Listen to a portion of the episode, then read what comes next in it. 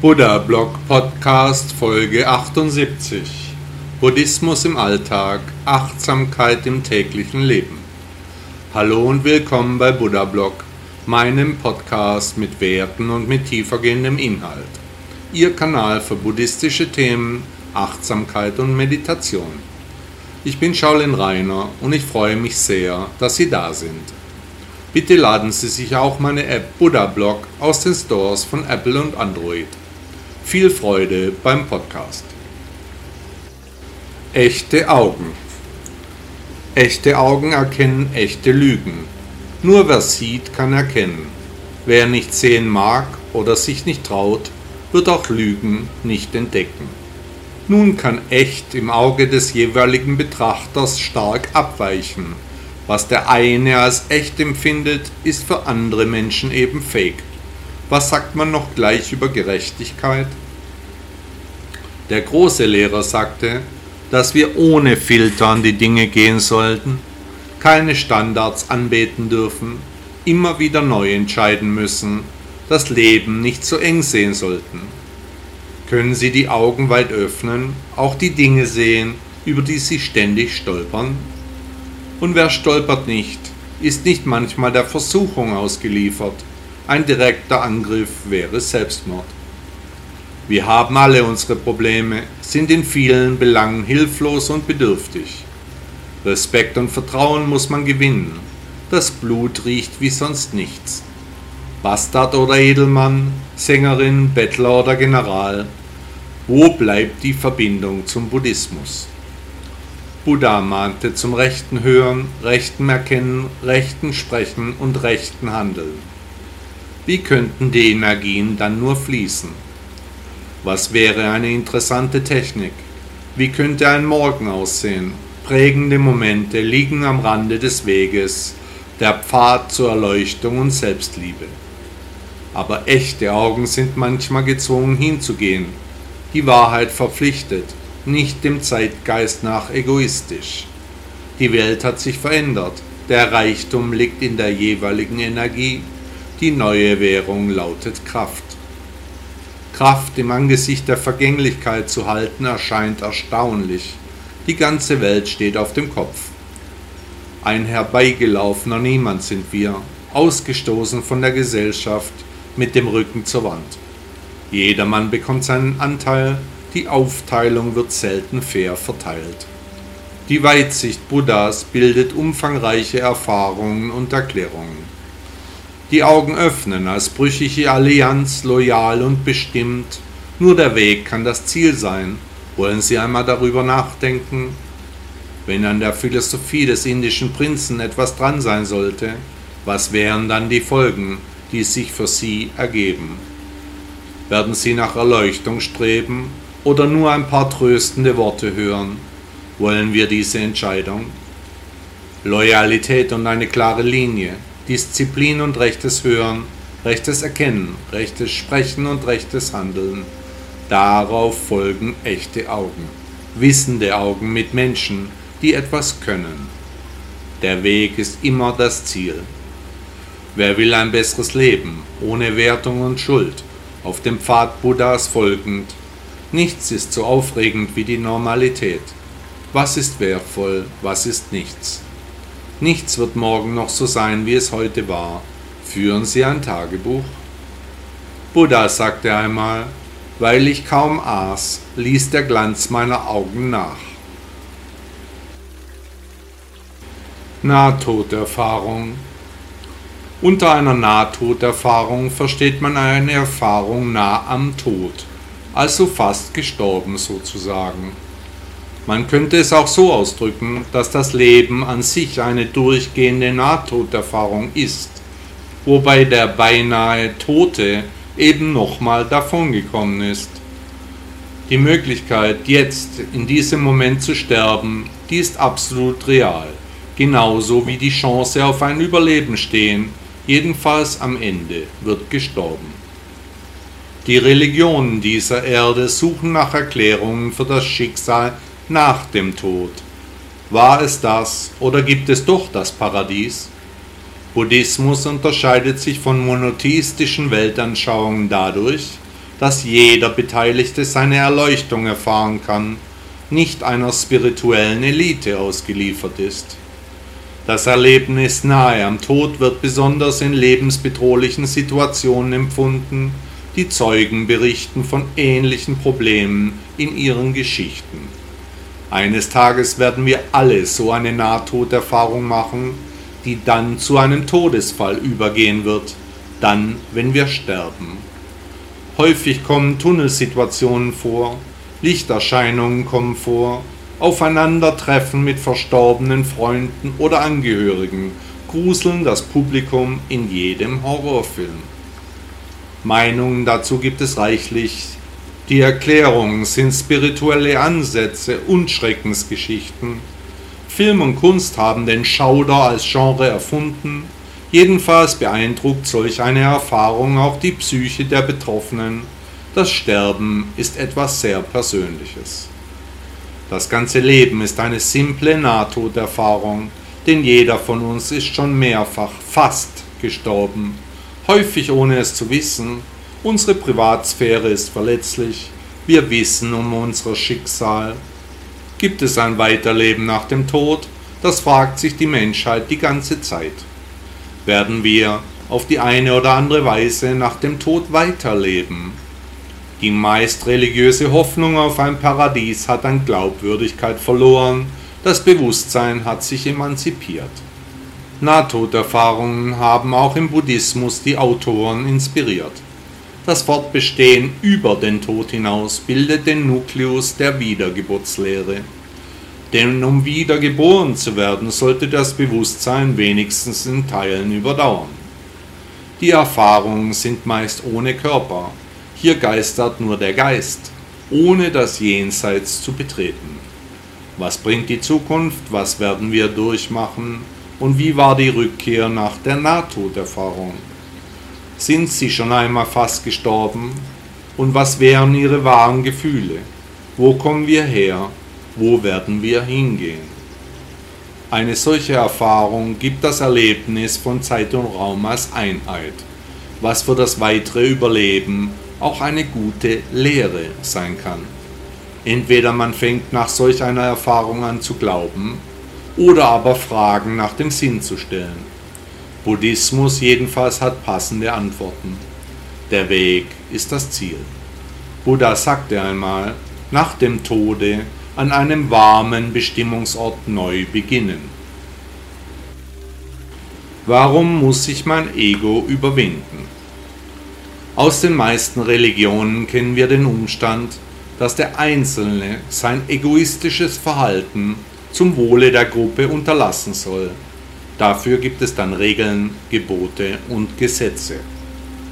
Auch im Chan- oder Zen-Buddhismus ist die Aufgabe des Egos eine zentrale Angelegenheit.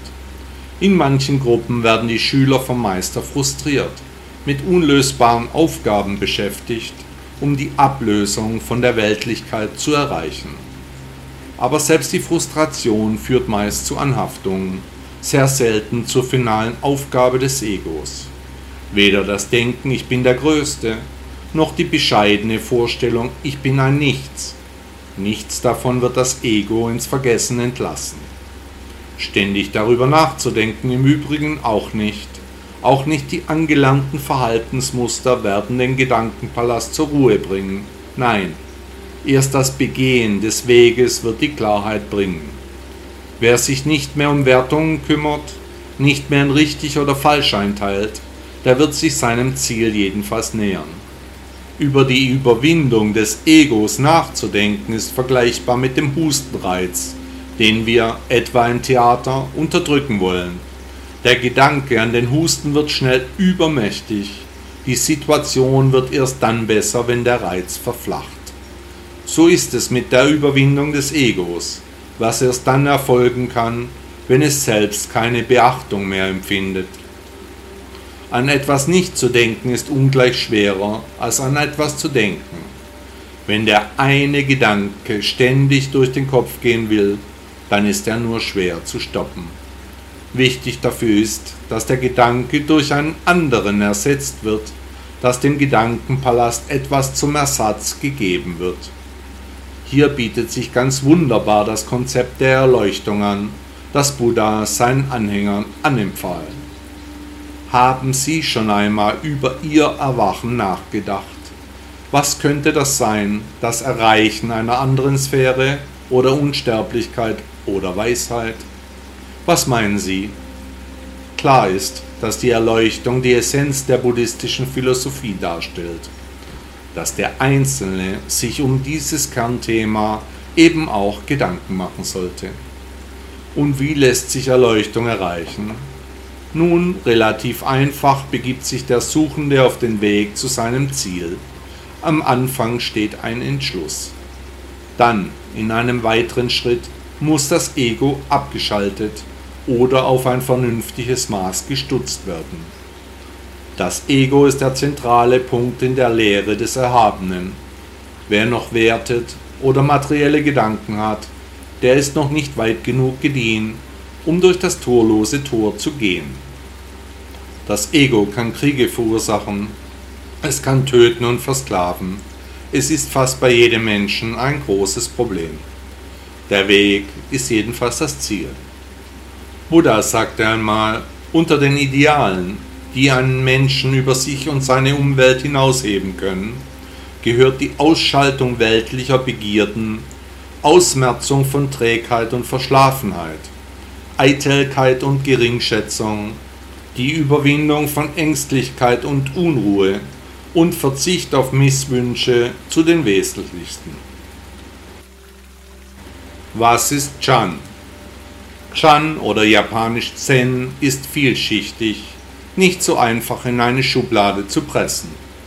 Auf der einen Seite ist es für viele Menschen auf dieser Welt eine Religion, die ihre Riten hat, die über Jahrtausende ausgeprägt wurde je nach den landestypischen Gepflogenheiten praktiziert wird. Auf der anderen Seite ist Chan aber auch eine Philosophie, die voller mystischer Aspekte scheint, die es dem Praktizierenden ermöglicht, darin abzutauchen. In Europa und in den USA wird Chan als Lehre glorifiziert. Die Unklarheiten über die Weltanschauung waren vorprogrammiert. Zu wenig Basiswissen ist vorhanden, zu wenige Meister sind aktiv, zu viele Untergruppen haben sich gebildet. Grundlegend ist im Chan die Meditation und besonders im Shaolin-Tempel China die meditative körperliche Betätigung, die es vom reinen Stillsitzen der japanischen Zen-Mönche unterscheidet.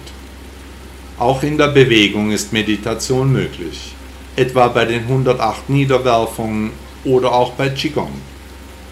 Chan beinhaltet so manche lebensverändernde Erkenntnis, die auch manchmal nicht gleich wahrgenommen wird, die erst einmal sacken muss. Der Geist, aber auch der Körper müssen vorbereitet werden. Alles muss passen. Die Voraussetzungen sind erst einmal zu erschaffen. Ganz am Anfang steht der Entschluss. Will ich das? Will ich erwachen? Gebe ich der Angelegenheit eine Chance?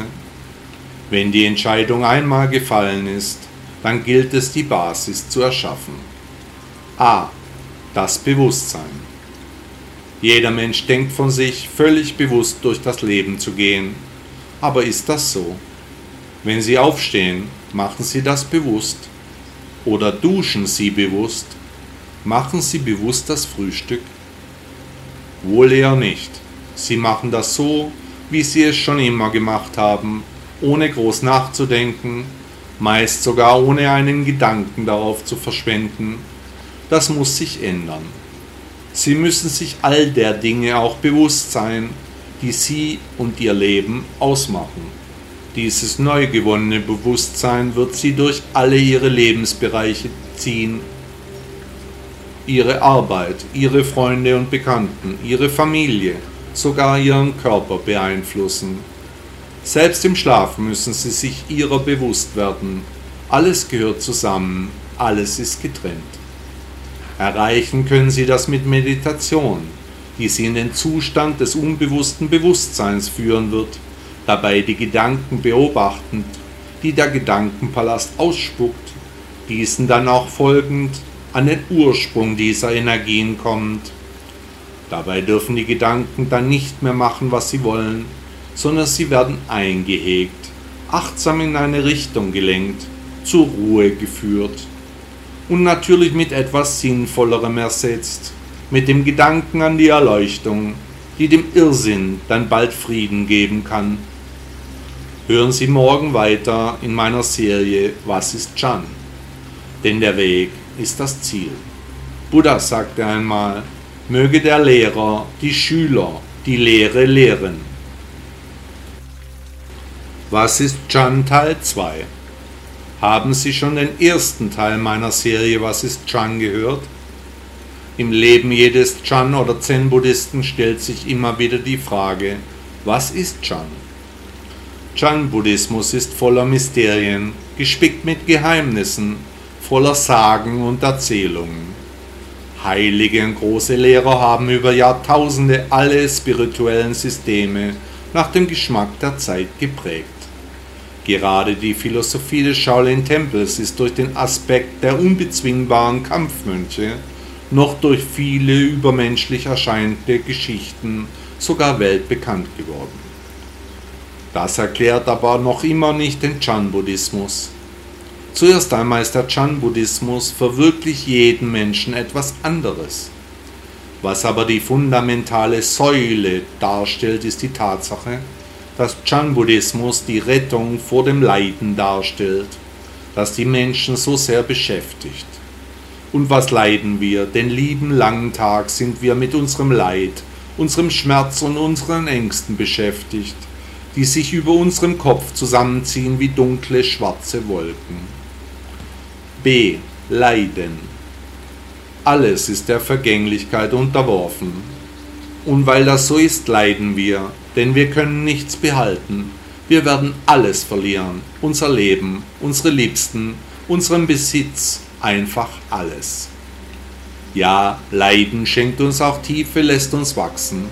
Aber es gibt auch völlig sinnfreies Leiden, etwa das selbst zugefügte Leid. Klar kann ich unter meinen Umständen leiden, etwa unter meinem Aussehen oder meiner Figur. Aber bringt das etwas? Oder macht es alles nur viel schlimmer und schlimmer geht es immer? Die Lehre Buddhas dreht sich um die Überwindung der Leiden, um das Erreichen der Erleuchtung. Klar kann ich mich schämen, wenn ich kein Geld habe oder etwa behindert bin oder alt und krank werde. Daraus entsteht dann Leiden, welches ich mir in der letzten Konsequenz ja selbst zugefügt habe. Viele Arten unserer Leiden können wir ganz einfach loswerden, wenn wir unsere Achtsamkeit darauf verwenden. Etwa dann, wenn wir uns über die Gedanken bewusst werden, Woher kommt der Gedanke? Wohin geht er? Wir müssen nicht an den Leiden festhalten. Es bringt uns nichts, immer und immer wieder denselben Schmerz zu fühlen. Sicherlich sind sie noch nicht auf die Natur der Leiden aufmerksam gemacht worden, so dass sie sich in einer endlosen Spirale von Ängsten, Schmerzen und Leiden gefangen fühlen. Nun haben sie ja mich, ich mache Sie auf das Kernthema der buddhistischen Philosophie aufmerksam. Nutzloses Leiden zu beenden sollte für jeden Menschen auf dem ersten Platz der To-Do-Liste stehen. Egal ob für Anfänger oder Fortgeschrittene, die Menschen leiden, das muss nicht sein. Gerade die Wohlfühl-Buddhisten unter uns müssen darauf ihre Achtsamkeit legen, um in der Lehre voranzukommen. Sie wissen ja, der Weg ist das Ziel. Morgen hören Sie weiter zum Thema Was ist Chan? Buddha sagte einmal, dem Leiden ein Ende bereiten. Was ist Chan Teil 3? Haben Sie schon die ersten Teile meiner Serie Was ist Chan gehört? Heute geht es weiter. Die Leiden, unter denen wir leiden, sind nicht nur vom Karma über uns ausgeschüttet worden, nein, Viele Schmerzen haben wir uns selbst zugefügt. Etwa, weil wir uns in unserem unersättlichen Durst auf Befriedigung immer neue Wünsche ausdenken, dann enttäuscht sind, wenn nichts davon eintrifft. Oder weil wir ständig in der Vergangenheit verhaftet sind, immer und immer wieder die Momente durchleben, in denen wir so glücklich waren, dann feststellen, dass es jetzt eben nicht so ist. Auch weil wir uns die Zukunft ausmalen, so wie wir es eben haben wollen, dann in der Realität feststellen, dass wir nicht Superman sind. Da enttäuschen wir uns selbst lieber, gaukeln uns etwas vor, sehen die Welt so, wie sie uns gefällt.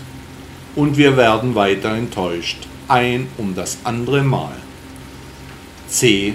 Täuschung. Was machen wir uns nicht alles vor? Wir wollen, dass wir glücklich sind. Wir wollen, dass wir mit dem Job und dem Umfeld zufrieden sind.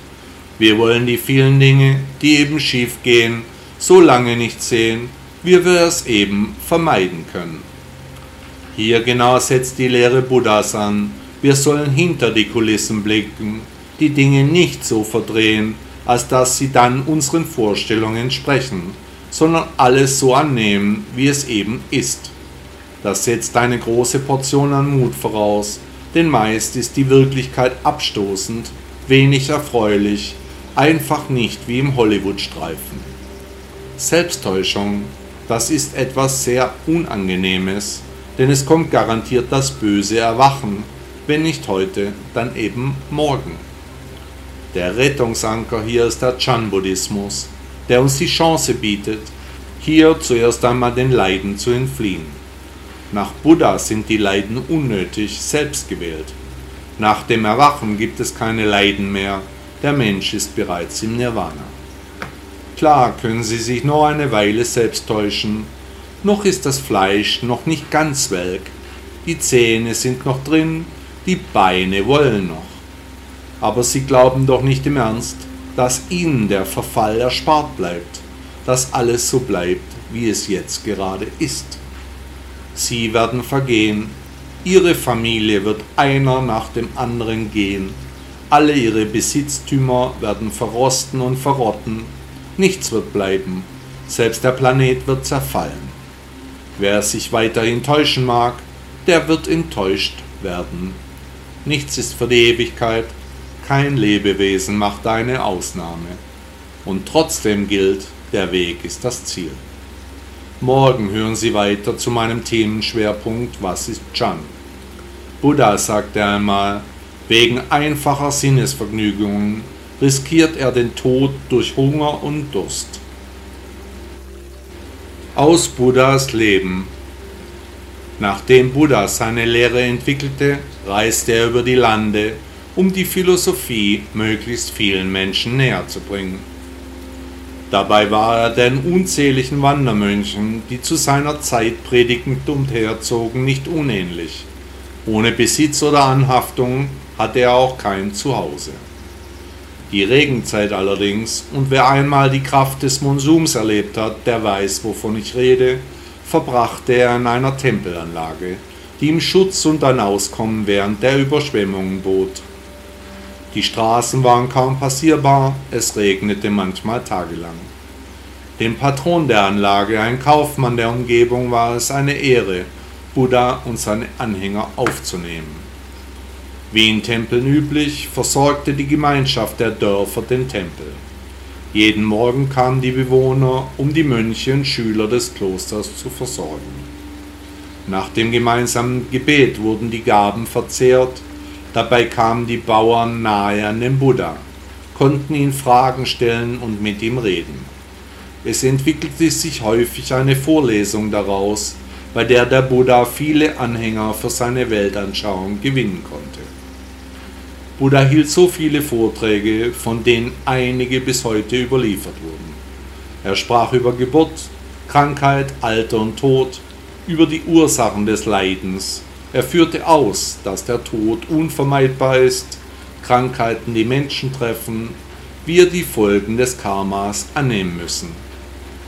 Einer der anderen Mönche dachte bei sich, dass, wenn die Folge des Menschseins sowieso alle treffen würde, er seine Anstrengung verstärken könnte, auf seine Gesundheit keine Rücksicht nehmen müsse.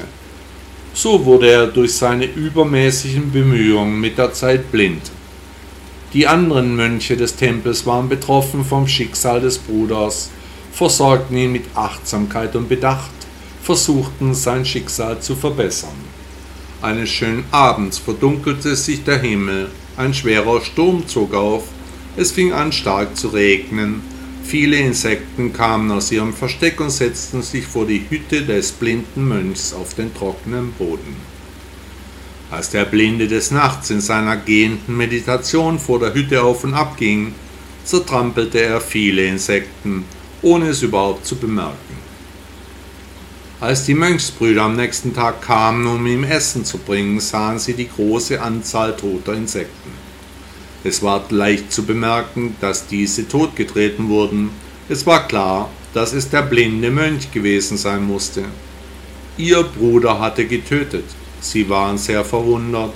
Warum nur hatte er das getan? Warum hatte er gegen die Regeln der Gemeinschaft verstoßen? Die Mönche gingen zu Buddha und legten den Sachverhalt dar. Ein Mönch, der absichtlich getötet hat, der muss den Tempel verlassen, so will es das Gesetz. Buddha fragte, hat jemand gesehen, was wirklich passiert ist? Nein, Erhabener, so antworteten die Brüder. Ihr wisst, dass der blinde Bruder die Insekten nicht sehen konnte, so antwortete Buddha.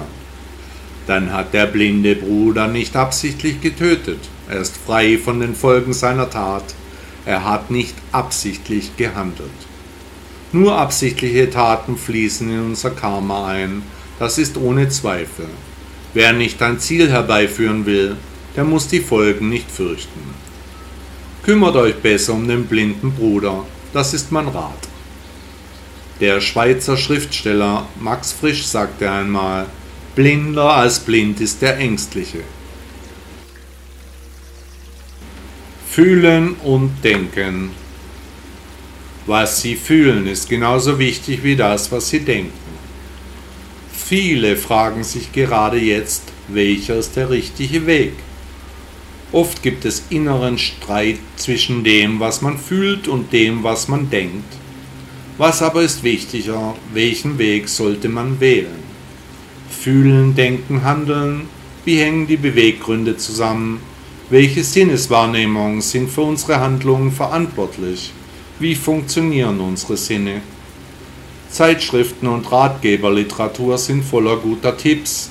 Wer hat noch nicht die passenden klugen Worte gehört? Zum Beispiel positiv denken.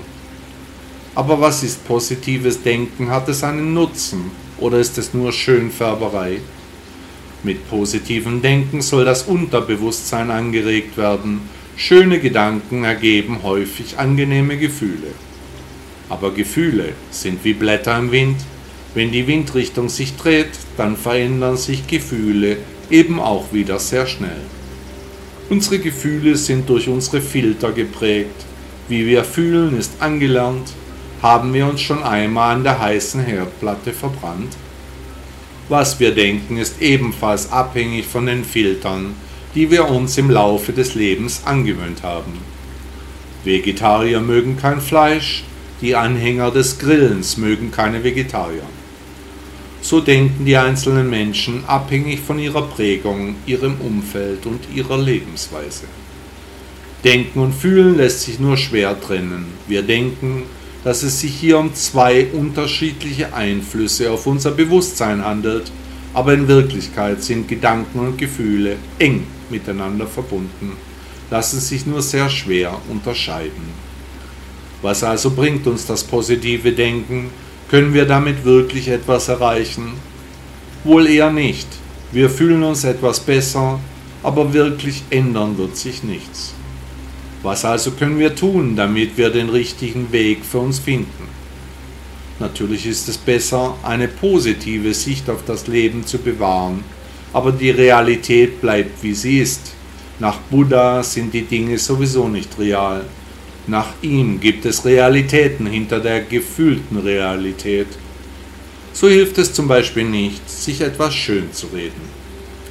Nach dem Lehrer aller Lehrer wird es uns aber helfen, jenseits von Gefühlen und dem Denken nach der wahren Bestimmung zu streben. Hier hilft es zuerst einmal ein achtsames Bewusstsein zu entwickeln, um dann im weiteren Verlauf hinter die Kulissen blicken zu können. Gedanken und Gefühle sind nach Buddha ohne Wert, müssen von uns abgekoppelt werden. Ein Anhaften an oberflächliche Eskapaden unserer Scheinwelten sollte nicht unsere Betrachtung trüben. Unser Ich muss sich abkoppeln von Gedanken und Gefühlen. Nach dem Lehrer aller Lehrer ist hier der Ursprung von jeglicher Unzufriedenheit die gelebte Enttäuschung. Wenn sich die Wünsche nicht erfüllen, die auf solchen unnötigen Emotionen aufbauen. Das Hier und das Jetzt müssen frei werden von unseren Filtern, die wir uns im Laufe des Lebens angeeignet haben. Erst dann können wir vielleicht zu unserer Buddha-Natur vorstoßen. Betrachten Sie Ihr Denken und Fühlen. Wo kommen die Wünsche her? Welche Defizite liegen Ihnen zugrunde? Und auch hier gilt, der Weg ist das Ziel. Der irische Schriftsteller James Joyce sagte einmal, Denken ist das Denken des Denkens. Hat Ihnen der Podcast gefallen? Danke, dass Sie Buddha Blog hören. Ist Ihnen aufgefallen, dass hier keine Werbung läuft, dass Sie nicht mit Konsumbotschaften überhäuft werden? Möchten Sie dem Autor dieses Blogs für seine Arbeit mit einer Spende danken? Unterstützen Sie mich, beteiligen Sie sich an den umfangreichen Kosten dieser Publikation. Bitte laden Sie sich auch meine App Buddha Blog aus den Stores von Apple und Android. Tausend Dank.